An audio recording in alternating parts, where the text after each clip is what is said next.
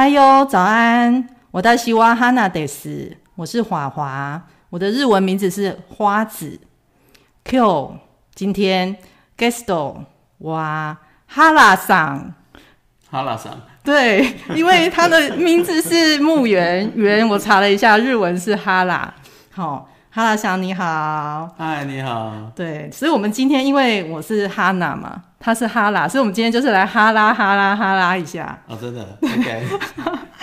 对，因为木原呢，他现在是一个很特别的一个人生设计所，他是从日本回来的做的这个人生设计所，所以我刚刚才会用日文开场，因为我很好奇到底这个人生设计所到底这个名字是怎么取的？它应该不是日本直接沿用过来的吗？是你们自己取的，对不对？所以我刚刚用日文开场一下，就是想要去把这个 做一点关联性一下。那木原，你去日本看的这个人生设计所到底是什么？可以讲一下名字的由来，还有到底在做什么吗？我啊，我我是那个哈娜的同学啊，那只是刚好我的工作是在做做这个星光人寿这个副品牌，叫人生设计所。那事实上呢，大家如果到日本去的话，就是应该会有看到一些什么湘潭无料啊，或者一些诶很明亮的一些一楼的店铺。那里面呢，就是有一些呃很多的 DM 啊，或者是一些公仔玩偶，甚至有一些婴儿床。那事实上就是一个日本很特别的一个文化，就是如果你有一些保险或理财的需求，你就跟他预约好，走进到店里面去。跟台湾这种呃，你要购买一些相关的理财商品，都需要推销员、营业员这一种呃方式就很不一样，会比较轻松啊，没有压力。嗯，那我们老板就是日本通嘛，那去日本看完之后回来，哎，发觉就是现在业务环境也不是那么好做，那是不是走这个呃保险店铺这一块，看有没有机会来服务民众，要创造一些商机。那至于这人生设计所，我取的啦，真的假的？真的我取的，所以大家都说你取这个名字是要设计别人嘛？因为呃 有点日系的名字啦，但是呃老板最后还是尊重我们这些年轻人的想法，这样子啊，所以英文名字叫 Life Design 这样子。嗯，那我们也是希望把这一块拿回来在台湾做，不过我觉得蛮难做的，因为刚好二零一七年开始想要做，二零一八年开。到现在有九间店，嗯，可是刚好碰到这疫情这几年哦，就有点停滞，因为大家不愿意面对面，所以所以后续也搞得蛮多的啦。那当然，呃，网络的报道也很多，有一些体验的分享也很多。那如果说华华的听众想要有这方面的讯息，其实就 Google 人生设计所，我就去看到蛮多的讯息，那我们也蛮多的活动。但是我想，应该今天来的聊天的正题应该不是讲这个吧？来，谢谢。全部都是正题啊！全部都是正题。对对，因为这个我也很好奇啊。OK。对，因为我我本身对人生这个东西一直很想要去体悟它，就你这边可以设计它，我就突然觉得很有趣。对啊，因为我跟华华都是学财务的哦。那财务的方式就是你透过理财，你来改善自己的人生嘛。可是，呃，保险这种东西，老实讲，它就是一个不确定性的风险。那不确定性的风险，有保险这样的工具，它是可以让你真的在发生状况的时候，就避免有一些你手足无措啦，或者是身上没有那么多现金的时候，有可以去做因应。那但是台湾的销售环境就是商品导向，所以呃大家来就是说，哎、这个东西不错，你要不要听听看？就变得有点被推销的感觉。所以大家的风俗民情对这样的一个商品的购买流程，或者是商品行业的这个印象就不好。那日本的状况就是这样子，就是说，你只要你进来，你针对你的问题，你提出你的需求，那根据我的经验，我来把你这个人生的风险呢，大概厘清一下。譬如说，简单来讲，呃，你说我一个大学生，我想要存钱开店，那我觉得我走进来就是说，诶，我一个月想要存两千块钱，那台湾的业务员都说好啊，我卖给你储蓄险，对吧？但在日本呢，或者在我们人生设计所，他可能问说，那你买了意外险没有？那你有没有医疗险？那你是怎么样上学的？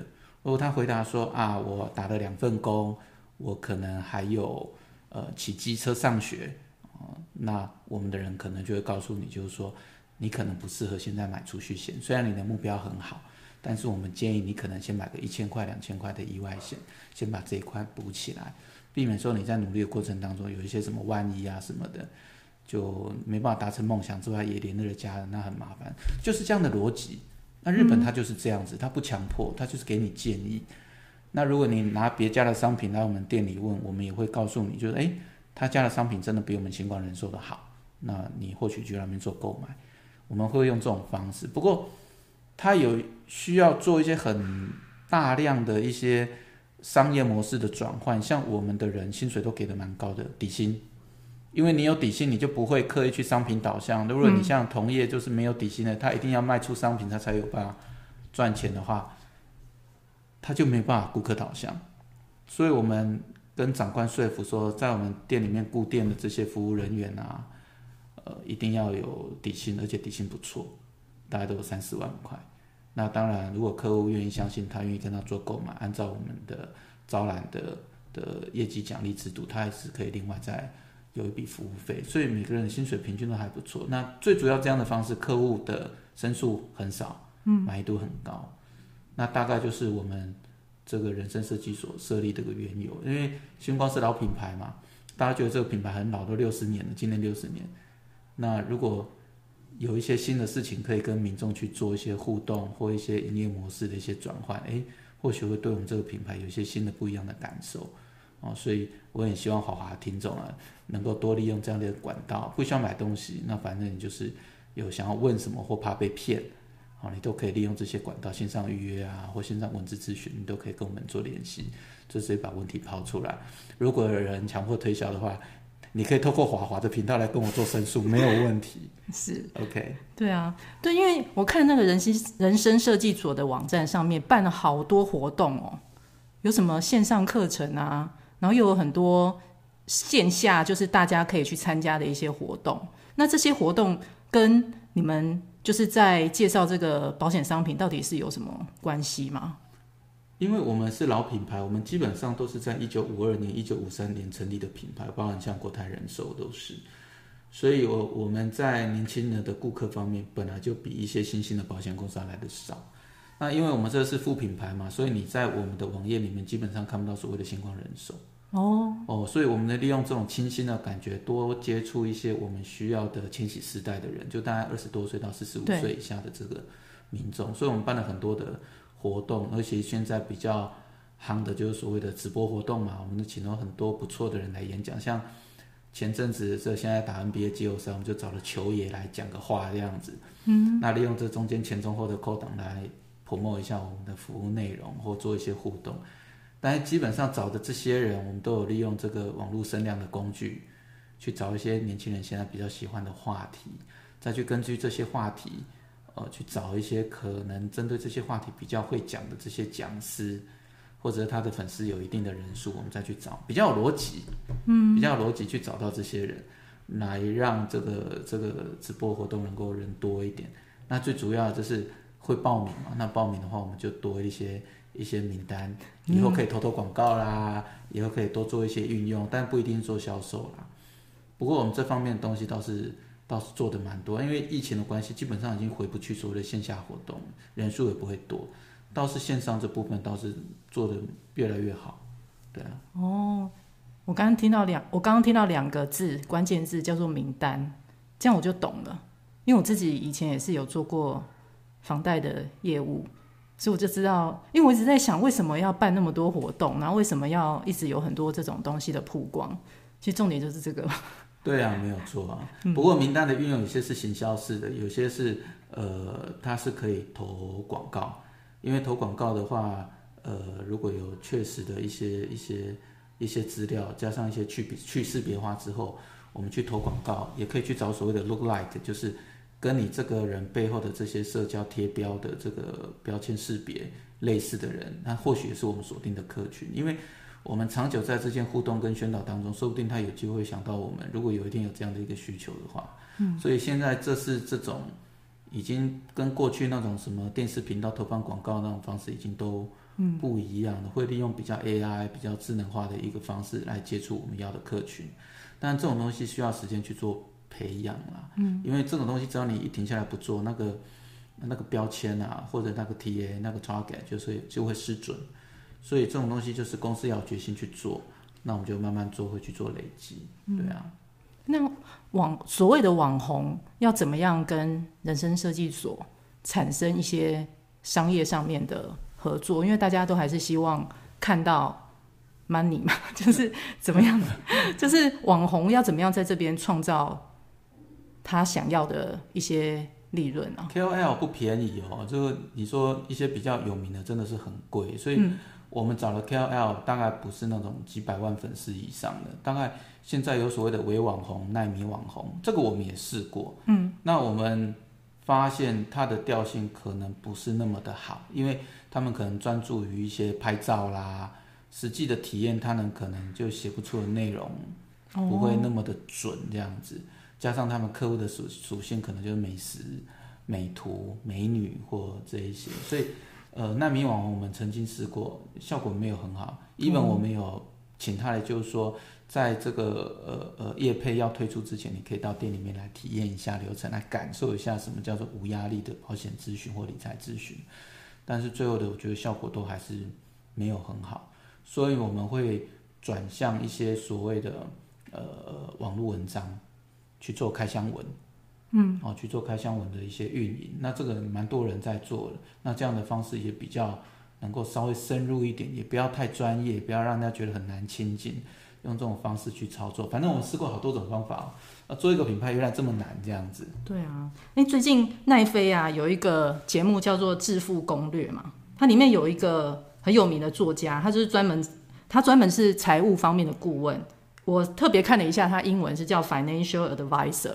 他定位他自己是这样子的一个名称，他叫拉比拉米特赛提。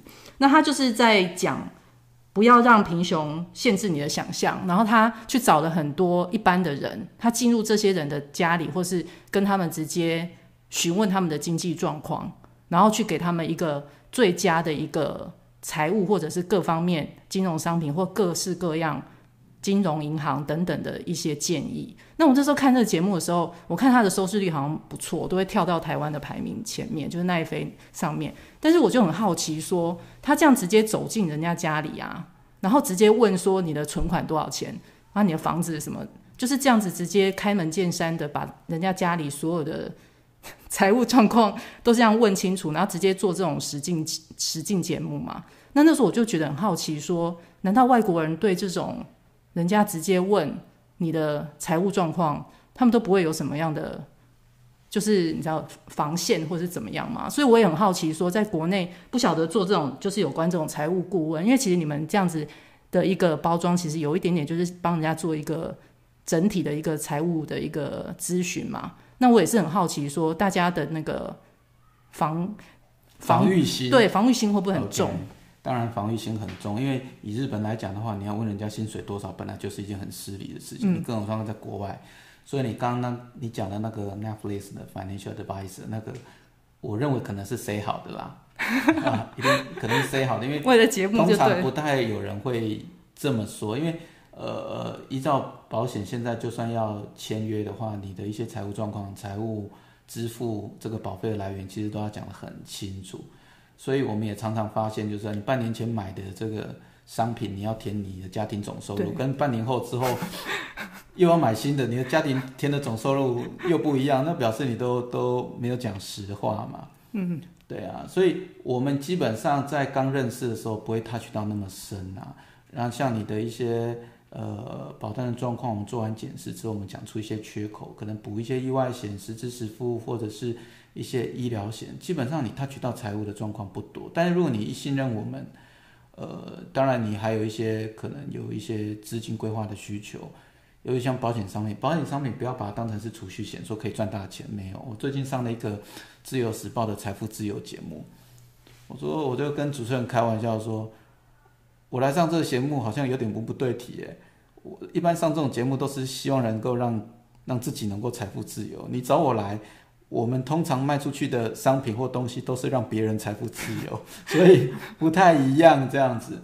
所以当客户有呃保险商品的需求，那他比较深入了解我们之后，他才会慢慢 release 他真实的财务状况。所以跟那一个节目的调性应该是会差蛮多啊。这个跟我们大家针对自己的资产的的隐私也有很大的关系，因为你越有钱的，需要越低调越好嘛。你越没钱的，你死猪不怕滚水烫。当然，或许也讲得很很多也没关系，但是我认为，呃，你没钱的大部分很多都出在你的工作状况或者是消费情况，那这部分是有的调整。那或许有些人是愿意讲，那或许也因为这些调整，它真的有一些改善，那也真的说不定。当然，目前台湾看起来也有啦，像 Smart 周刊有时候会去做分析，但是基本上，呃，这类的探讨并不多。嗯嗯，对啊，刚刚讲到财富自由这四个字，我想这是大家现在对人生很重要的一个追求，而且人财富自由，其实牧原刚刚说你还没有吗？我还没有财富自由啊，自由嘞！我刚跟哈娜讲，就是说我们现在是哦，是属于三明治族群当中最中间的那一块，这样子，上面夹，下面夹，这样子，很辛苦啦。那我觉得，尤其是长辈的照顾，嗯，哦，虽然我们是呃保险业的，我们可以把自己的的的保险的风险给顾好，孩子的我们也准备好。那爸爸妈妈的呢？如果你爸爸妈妈没有这样的观念，他年轻时候也没准备，你还有余力去帮他购买保险吗？因为六十岁到六十五岁，那保险很贵啊。嗯。那以我自己的观察，就是很难呐、啊。那我再举个自己的例子，我爸最近大腿骨折，那我没有帮他买很多的保险，但是意外的保险有，意外的实支实付有。所以他是因为呃骑车的关系去做去大腿骨折，所以光这部分的给付就可以 cover 到他的医疗费。然后这样我还觉得蛮感谢自己的。但是如果你是所谓的疾病的部分，我就没有准备，因为他也没准备，我也没有余力去做准备，所以我们也很担心。所以目前没有这样的支出，老实讲只能算运气好。那我只是觉得各位听众，如果说。呃，你有这样的一个三明治的倾向，或者是未来阴影的状况，可能这方面你要稍微鼓吹一下爸妈，稍微为自己六十几岁的时候还能买的时候，稍微想一下。嗯，哎，我真的在接到电话跑到医院的时候，医院说哇，他大腿骨折，我第一个想说哇，完蛋了，骨折在哪里？很靠近髋关节。那我第一个想到就是完蛋了，一定要髋关节置换术，有可能再站不起来。那之后的全天候照护要怎么办？我想了很多，因为毕竟是这个行业的嘛。当然后来医生是说，好家在他是在在那个那个大腿骨的上端还没有到髋关节，所以只要打骨钉一支就好了。可是现在问题来了，他就说。一支钛合金的就要八万多，嗯，自费，自费八万多，当然健保给付扣完要七万多块钱。那他就问你这个效果好，也有健保的，啊，你要不要用？当下我跟家人也只能说要用啊，但是用的真的是好，因为三天就可以下床，沾地，大脚就可以沾地。那现在一个多月了，也可以慢慢走，我觉得有它的的效果，但是后来。我回来查我给爸爸投保这个状况的时候，好家在我有，嗯，真的是好家在，因为当下你在回答医生要不要用这个当下，你没有太多的思考空间。如果平常没有准备的话，所以就大大喘了一口气。可是我必须跟大家讲，当下要付那个钱出去的时候，你很痛苦。我说我为什么要付这个钱？为什么骑车不小心点会有点怨怼的感觉？但是没办法，事情就碰到你，你就是中间三明治那一块嘛，嗯，那。我还蛮感谢我有做这个行业，帮了我一些东西，这样子。嗯、那我也希望听众不要认为保险销售流程你不喜欢，却忽略了保险的重要性。它毕竟是一个社会稳定的一个很好用的一个工具。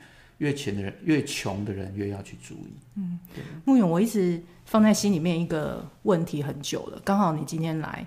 我可以问你吗？现在就是我们忧郁症、心理方面的一些精神疾病很多嘛，大家有些人都有去看心理医生，或者是甚至拿精神科的药。那在保险上面，如果有这方面的东西，是要详实透露，或者是他对保险出险会不会有什么样的一个限制？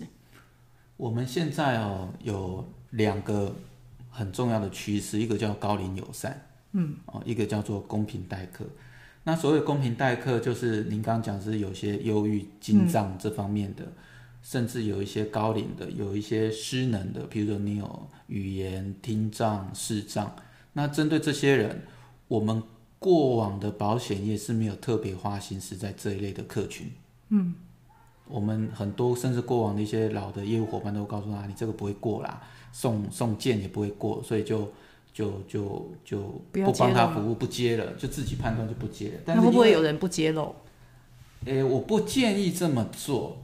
那因为现在金管会它很要求所谓的金融友善跟公平待客，就是你对任何的族群都要有一个举措，让他可以购买他他可以购买的商品。对，所以呃，我们碰到类似像这种金障或者一些一些身体失能的这些客户，基本上我们都会帮他试着送，也比较试着就是我们会帮他送。但是有一个前提，就是你的所有的身体状况你要写得清楚一点，嗯，因为避免以后的纠纷。因为对你隐匿告知的话，事实上保险公司是可以没收你的保费的，对，哦，所以我们都会鼓励你要告知，比如说你的用药啦、病历的申请啦，那这些都要诚实。那我们会帮你送，那就会看你购买的商品，那再来决定说你能不能做投保。那如果你是呃呃。譬如说精障好的人或忧郁症状况，当然是很轻微，也有自理的状况。那购买的商品也是属于，譬如说像呃呃储蓄方面的，那公司没有理由不收啊。嗯，哦，是储蓄的就 OK。也不一定，我不是核保人，我不能代他发言。但是就是你可以想象得到，就是跟你的身体比较无关的险种，当然会比较简单一点。哦、那当然其他就要看你告知的内容跟病例去做调整。但是我觉得每个人都要去试啦。那如果真的有状况，你也不要自己判断说不行，你都要去试，你去感受一下现在保险业对于这类顾客的一个重视的程度，你就会发现到，哎，真的有些不一样。比如说像 ATM 好了，现在都会来问说，ATM 哦很好用，一般人可以用，可是这个荧幕这么高，如果这个人坐轮椅来，他怎么用？嗯，哎，这我们就哎，对啊，那怎么办？所以呢，你会跟他说：“哎呀，虽然这个东西要花很多钱去改装这个机台，一年可能不会被用到一次，但是很抱歉，政府就是希望你连那个一年都会被用到一次的机会，你都要帮人家准备好。所以我们甚至像相关人说，都还要导入这个所谓的手语服务，但要事先预约了。哦，就大家做了很多，而且讲到这个，其实很困扰哎，保险局很严格哎。”他这个所谓的公平待客服务，他还会有评比，哎，就不好的被申诉吗？不好的他他他很他会很在意啦，但是好的他会公布啦。嗯，那基本上他没有所谓的几个标准，就是他是看排序的。嗯，他觉得你今年有依照我的重点做了一些创新的服务，我帮你排在前面。但是呢，明年你要勇于再突破自己，因为你同样在做，没有在精进的话，你明年就落到后段班。它不是所谓的及格线，大家超过之后，通通都及格，没有，它只有做得好跟超级好的这样的一个排序。就算你做得很好，只要你落在排序在后面，就是有人更更创新，有人更好，就对。他就会压力很大，所以我觉得政府机关用这样的方式来 push 这个金融机构做改变，我觉得蛮聪明的啦。嗯，对啊。哦，刚刚牧原有讲到这个有关，就是属于身体有一些障碍的部分嘛。那因为其实刚刚讲了那么多人生设计的部分，然后其实，在牧原来之前，我就有请他先分享一下，就是准备一下，因为我因为我们之前几集都跟音乐有一些关系嘛，就是我自己无聊就是唱一些歌，或是听一些有的没的歌，所以我也想说，从音乐其实可以看到一个人最私密的时候，他自己最私底下想要。听的东西是什么？所以我有问牧原说：“你大概平常最常或是喜欢的音乐，或是以前你曾经有没有什么音乐感动过你，或是有什么故事嘛？”那他分享了两个，其中一个就是他刚刚讲到，跟这个人他是有一个视力障碍的部分嘛，等于说几乎是全盲的一个人，但是他却音乐是现在就是已经在十多年前就已经非常红的一个人，他叫做。好，木原你来讲好了这一段。凯文科恩。对。那这个我会接触到他，是因为呃刚出社会嘛，谈恋爱、嗯、失恋。真的假的？对啊，就谈恋爱失恋，他不知道是什么原因。是我们当同学的时候 no no no no, no, no 出社会了。那那那不知道是因为呃有听到还是我去，反正 anyway 我买的这个 CD。哦。那那他那个专辑叫《绿钢琴》。对。非常有名的一张专辑，New Age，对不对？但事实上我也不认识这个人，但是我知道他眼睛不太好。对。但是我听了这个音乐之后，又搭配到那个当下的一个心情，他的确是抚慰了我的内心，因为他的那个不管是节奏啦，那个音调啦，就让我觉得很舒服，而且整张专辑大概那个调性都是这样，所以我开车那时候开车几乎都在听，一直重复的放。所以也因为这样子，他后面的几张专辑我都有买。那当然，因为现在有 KKBOX 嘛，或者其他线上音乐，嗯、要取得他的音乐也很方便。所以只要他有新的音乐，我都听。但是你说我有对这些音乐有多专精，我觉得并不至于。嗯、我只是觉得他弹出来的的感觉就是我要的，就是很舒服，稍微慢，但是也不像爵士乐那么慢。那我也不想要有古典乐那种感觉，它就是刚刚好。符合我我想要的东西。那因为我工作已经大概二十年上下了嘛，嗯、所以有时候工作压力大，我我真的会希望有一些可以让我呃静下心来，不要那么紧张、压力那么大的一些的的工具。所以钢琴是我一个很很重要的一个辅助。那我听了很多钢琴曲，但是还是只有凯文科能让我比较舒服一点。嗯、我也觉得很神奇，他甚至有来台湾。开过演奏会，我也想去听，但我不是 fans 啦，我不是追追求任何的一个 fans 狂粉，嗯、但就是以音乐的取向来讲，我会听这个。那因为后来也 YouTube 现在兴起之后，很多频道，像我也听过那个 Lo-Fi Girl，对，那我也是看到报纸写的，也是这几年吗？也是呃，今年今年去年才开始听，嗯，那今年比较常听，但是我觉得他的。的音乐的重复性有点高，所以我最近又比较喜欢听那种爵士，嗯，慢的爵士，不唱歌的爵士，啊，我也不喜欢听，不太喜欢听水晶音乐。不过我最近发现有些频道它有爵爵士乐搭配海海边的声音，哎、嗯，我就觉得大自然的声音，哎，我就觉得这样的搭配不错。像我家里我是小米的粉丝嘛，我家里都会有买很多小米的产品，像我会买小米音响，搭配 KKBOX。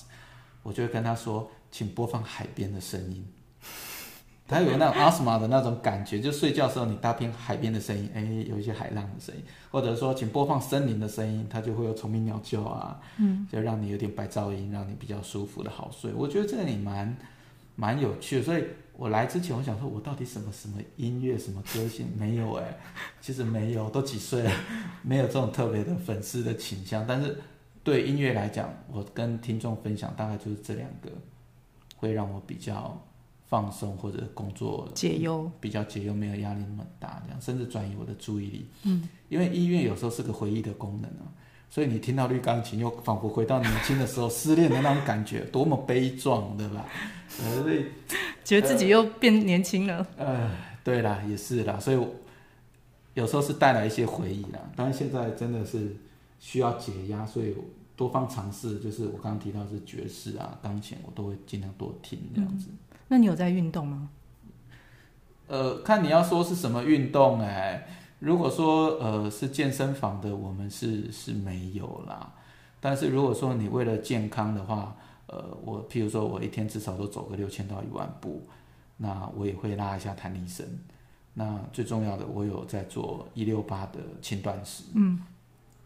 那后来，难怪身材维持很好。你也维持的很好啊！我本来想象说会不会那个，因为听说很多人到中年后都会变得很胖。不要透露自己的年龄，不透露，不要污蔑同学。我们有些同学是稍微有点走样，没有错。不过因为现在运动风兴起啦，其实我觉得只要你有心，都大概可以 maintain 得很好。嗯，那像是一六八，我也是听医医生讲的。以前有记得有个呃。是卫生署长，anyway，他有四个政府官员，卫生的，然后他很胖，但是呢，他自己是是这方面的的专家，他就让自己透过一六八就开始瘦下。来，然后瘦的之后，瘦下来之后他好帅哦，当然名字我现在临时想不起来，之后再提供给给听众跟主持人。那我就上他的的的影片去说一六八轻断，他只是很简单的告诉人家说，你十六个小时之内就只能喝水。或喝茶不要带糖的东西，不要让你的胰岛素去波动的。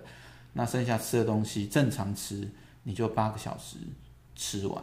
那不要去做所谓的少量多餐，那因为这样会让你的胰脏没有办法休息。那他就说，其实就很轻松嘛，你就是三餐挑一餐。那我挑的是早餐。那他给我的建议也是早餐也 OK，因为有时候人一忙啊，他大概十一下就十点，你大概十一点十二点你准备要吃饭，嗯、所以它是很轻松的，让你可以呃呃，胰岛素能够去胰脏能够去休息，胰岛素分泌能够去去去分泌的比较比较稳定一点。我觉得这个东西可以跟大家再分享一下，就是说。我自从做了这一六八断食，其实体重维持的蛮好，不会瘦，没有瘦，因为我也爱吃，但是也没有瘦，但体重维持的很好。嗯，而且早餐不吃之后，我的反应、我的精神状态没有因为这样子而降低。啊，会不会肚子饿？一开始会有点肚子饿，但是医生告诉我说那是你的饥饿素在分泌，不是真的肚子饿了。过了十分钟就没事。哎，真的也会这样。那会不会磨到肚子痛？也不会。真的也不会，所以我觉得蛮神奇的。然后他最后主要是跟我分享一个，就是说，当你一个人断食超过十二个小时之后，当然你的胰脏就获得休息嘛。那最主要它会启动一个所谓的细细胞自噬的功能，噬是吃掉的意思，它就是会把你、呃不好的细胞，身体会自己吸收掉。那也就是说，你这个断食的期间，你事实上是给自己身体一个一个修复的。的功能，那我就觉得，哎，这个好像不错。那我也去看了很多的影片，真的有人在提，但是我就不要把它想象太神奇。那最主要就是你要控制你的热量嘛，控制你的碳水化合物，因为现在的人真的是，呃，不好的碳水化合物吃太多，呃，高 GI 的商品就是那种很容易让你升糖指数高的商品也吃太多。尤其像面包啊、牛奶，因为最近我才听到一个年轻人，他本来就有一些肝肾的一些问题，他就是几个月吃牛奶加便利商店的面包，四个月就洗肾。嗯。对，那事实上就是如同我讲的，你没有给身体一个好好休息的一些空间，你三餐都这样子，当然很快都一直在出问题，因为你的胰脏一直在工作，没有休息。所以我觉得，哎，这个也也也蛮好的。所以你说有没有保持？有啦，我有注意身体健康，然后我有定期做健康检查，这很重要。嗯、所以大肠啦，或者是肺癌低剂量筛查去检查我们现在的 PM 二点五影响我们自己的身体，我都有做。那可能也因为我们是在保险业看的比较多，所以我们会比较注重吧。那我觉得这也是好事啊，所以我都会跟我身边朋友讲，你都尽量去多做，因为像我们这种。这个年纪的，其实身边早就有心肌梗塞了，中风的也有，嗯，所以看得越多，你会越越越越小心。所以看到华华，哇，我们已经十年没见了，哇，还是很年轻，很纤细，哇，真的觉得好厉害，自叹弗如这样，还讲到我瘦，我都不敢讲。嗯，我笑一下，其实等一下我们要去市场吃东西。你刚刚一直说那些什么健康的，等一下我们好像就立刻破戒，对不对？不行啊，这个一定来到这个地方，因为这里附近啊，他这录音的地方，那附近有很多的美食，就北投市场啊，他一定要一定要去吃一下，对不对？不然我每次看时尚玩家跟闹着玩，到底是什么原因呢？就是要去吃美食，但是我们必须要谨记好，就是呃高呃不好的高碳水化合物就尽量少碰，我觉得这个是有差异这样子。嗯，对啊，其实。我今天早上啊，讲到，因为讲到市场啊，对我来讲，我一直觉得有一种很浓厚的感情，因为我自己小时候其实就是在市场旁边长大的。墓园是不是你的小时候的背景？应该妈妈是不是也是类似在夜市，还是做一些相关的？我们家是烤香肠吗？我们家里是做生意的，我们最早最早是做卖皮鞋的。嗯，那你说那个香肠、肠米肠，那是很后面哦，已经是后面了。后面，所以我们一直都是一直都是做生意起家，其实爸爸妈妈都蛮辛苦的。但是我的印象里面是没有特别说是在市场附近，但是我有一阵子的、嗯、的的居住的地方，的确是在市场附近没有错。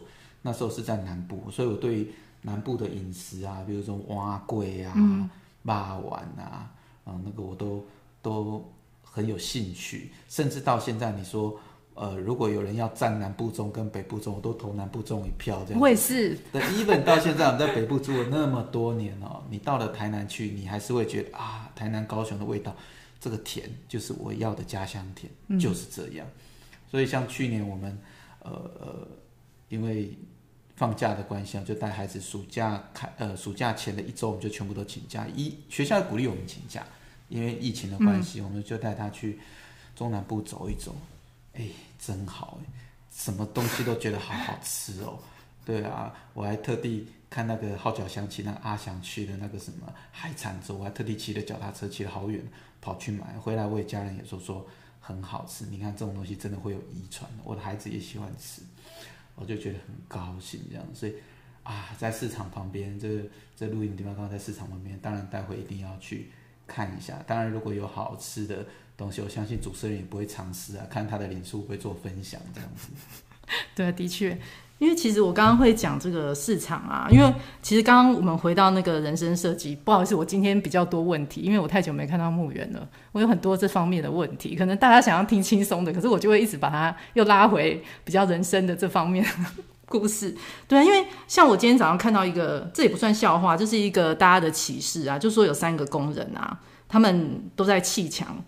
第一个呢，第一个人你问他他在干嘛，他他就很生气说：“我就是在砌这座墙。”然后第二个工人呢，你问他在干嘛，他就很高兴笑一笑说：“我在盖一栋大楼。”那第三个呢，你问他说你在干嘛，他竟然哼着歌说他在建设一个新的城市。然后过了十年以后嘞，第一个就是那个说他在砌墙的人呢，他还是继续在另外旁边的一个工地继续砌墙。那第二个，刚刚你问他，他笑一笑说他在盖一个大楼的人，他十年后坐在办公室里面画图，变成一个建筑工程师。那最后那个哼着歌说他建建设一个新的城市的这个人呢，十年后他就变成刚刚那两个人的大老板了。所以呢，我就一直觉得说，其实很多事情啊，就是很多事业就是从很小的时候开始，其实就萌芽了嘛。那其实刚刚。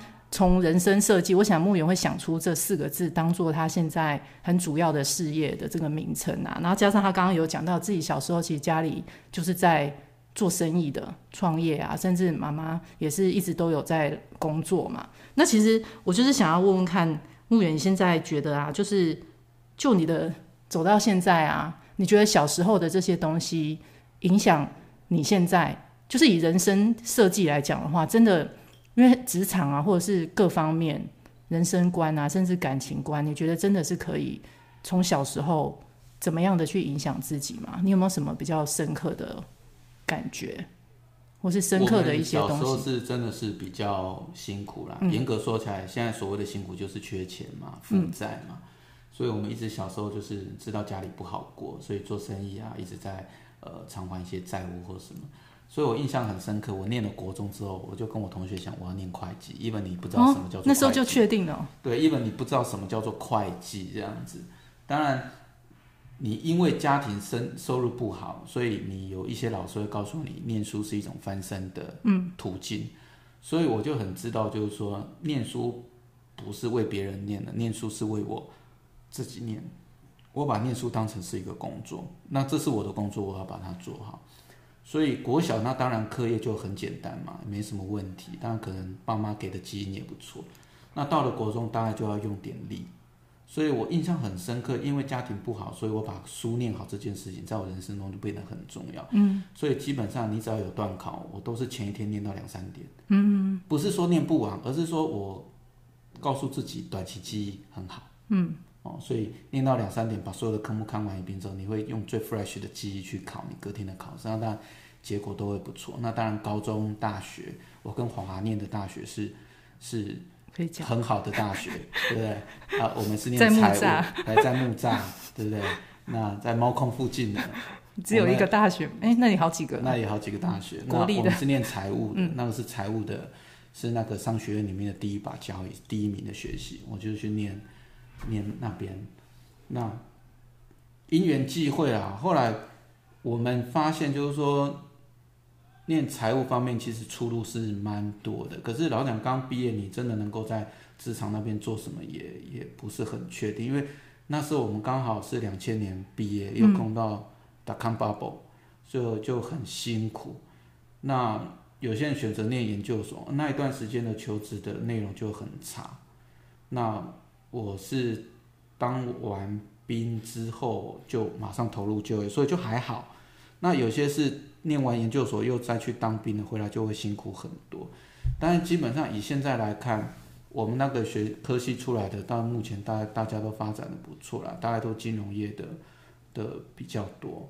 当然有些说现在是科技业很发达啦，科技业比较好，或者是说医疗业比较好。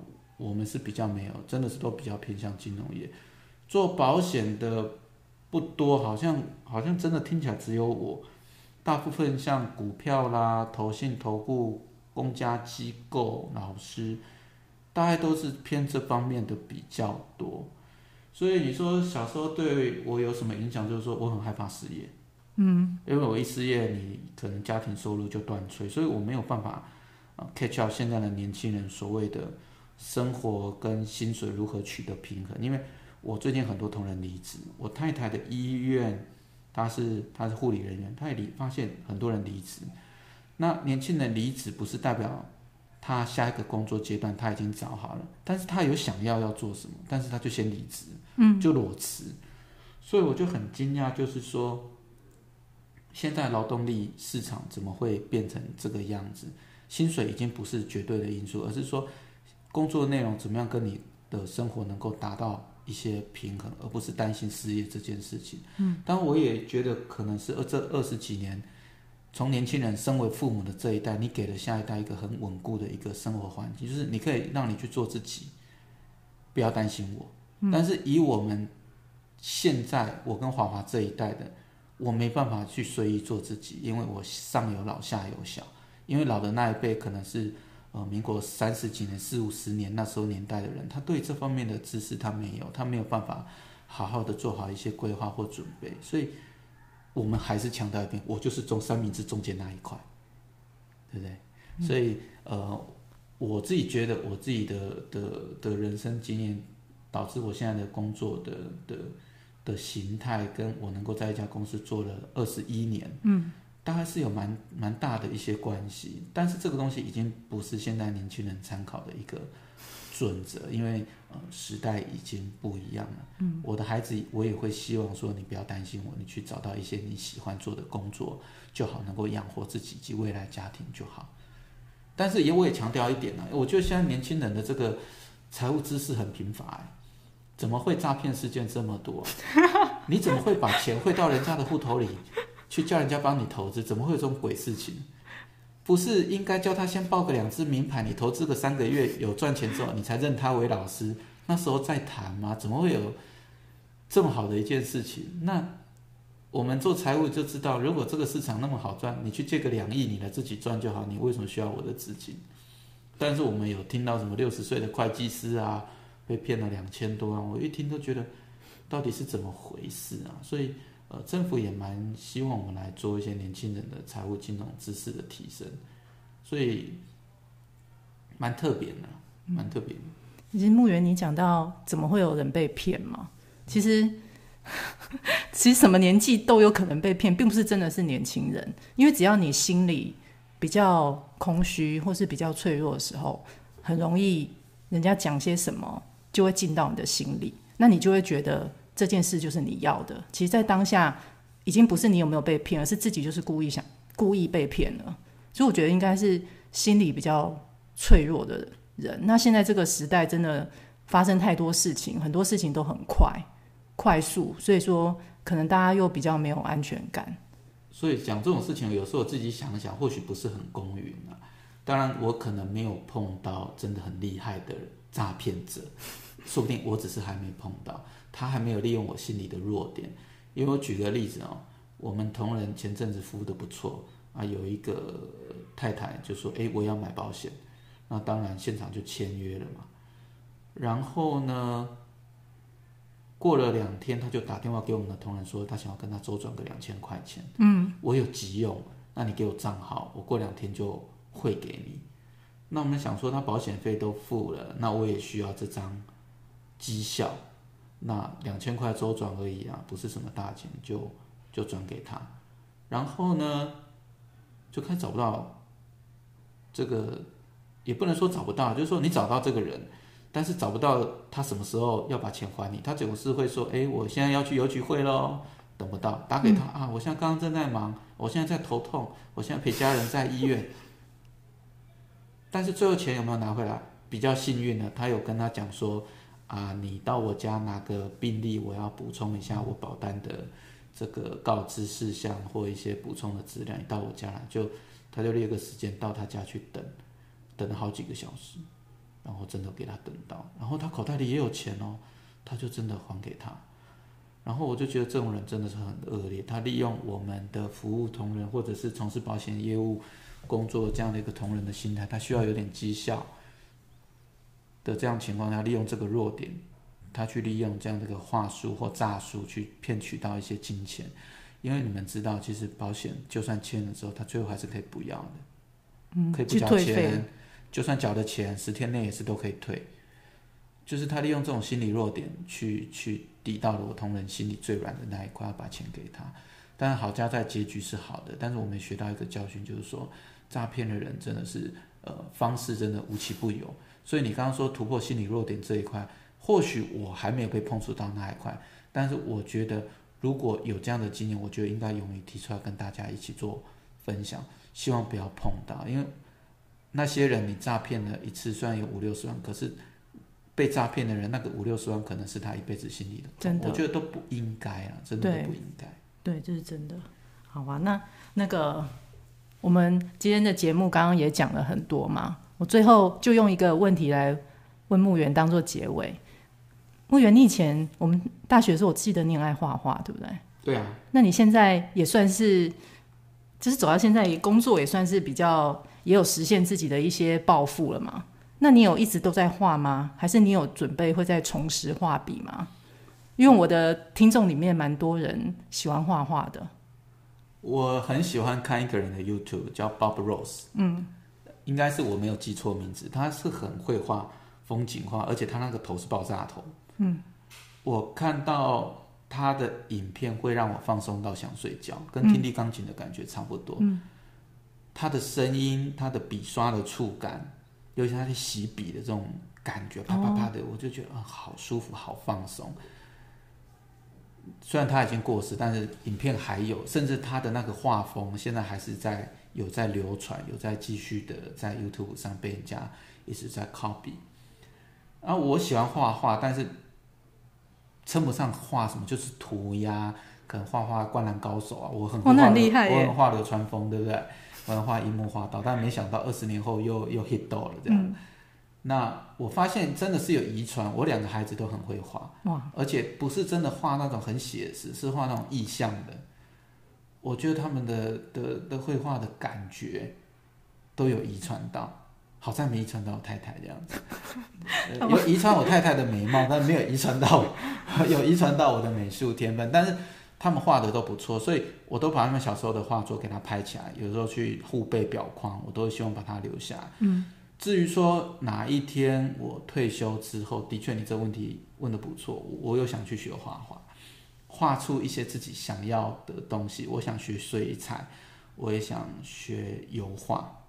那这个东西都可能真的，我要把家里的责任都做得差不多的时候，才有办法去做。那真的，你学到一些什么？那可能在社区大学无偿或有偿，我如果可以教一些人，或者跟小孩子做一些互动，我觉得都很好。不过那都想想而已啦，梦想比较伟大嘛，对不对？不会啊，你不是说人生设计，对不对？这些都算啊。希望啊，希望自己的工作内容再搭配一些风险的规划，就是人的这一辈子，就是不要太多连累到别人的事情发生啊。如果真的能够活到那个时候。当然，就是老天爷的恩赐，你就好好把握就是。嗯嗯，好啊，谢谢牧原。对啊，很多事情我们都不要记得不要去太自责，因为我今天才听到九零八八的节目在讲啊，其实有时候我们常常会故意先自责，就是因为我们觉得很多事情无法掌控，我们会觉得很不甘心或者很难过，所以自责是一种让这整件事情回到自己的掌控点一个最快的方式。那但是其实这样的自责并不一定真的是事情最好的发展，对啊，所以大家记得不要太自责，然后好好的过好自己的人生。对啊，然后记得下一集继续听我们的双子不做的单元。对啊，谢谢牧原今天来跟我们聊了很多。谢谢主持人。对啊，我们今天的哈拉哈拉秀就到此为止喽。好，那我们下次再见。好，拜拜。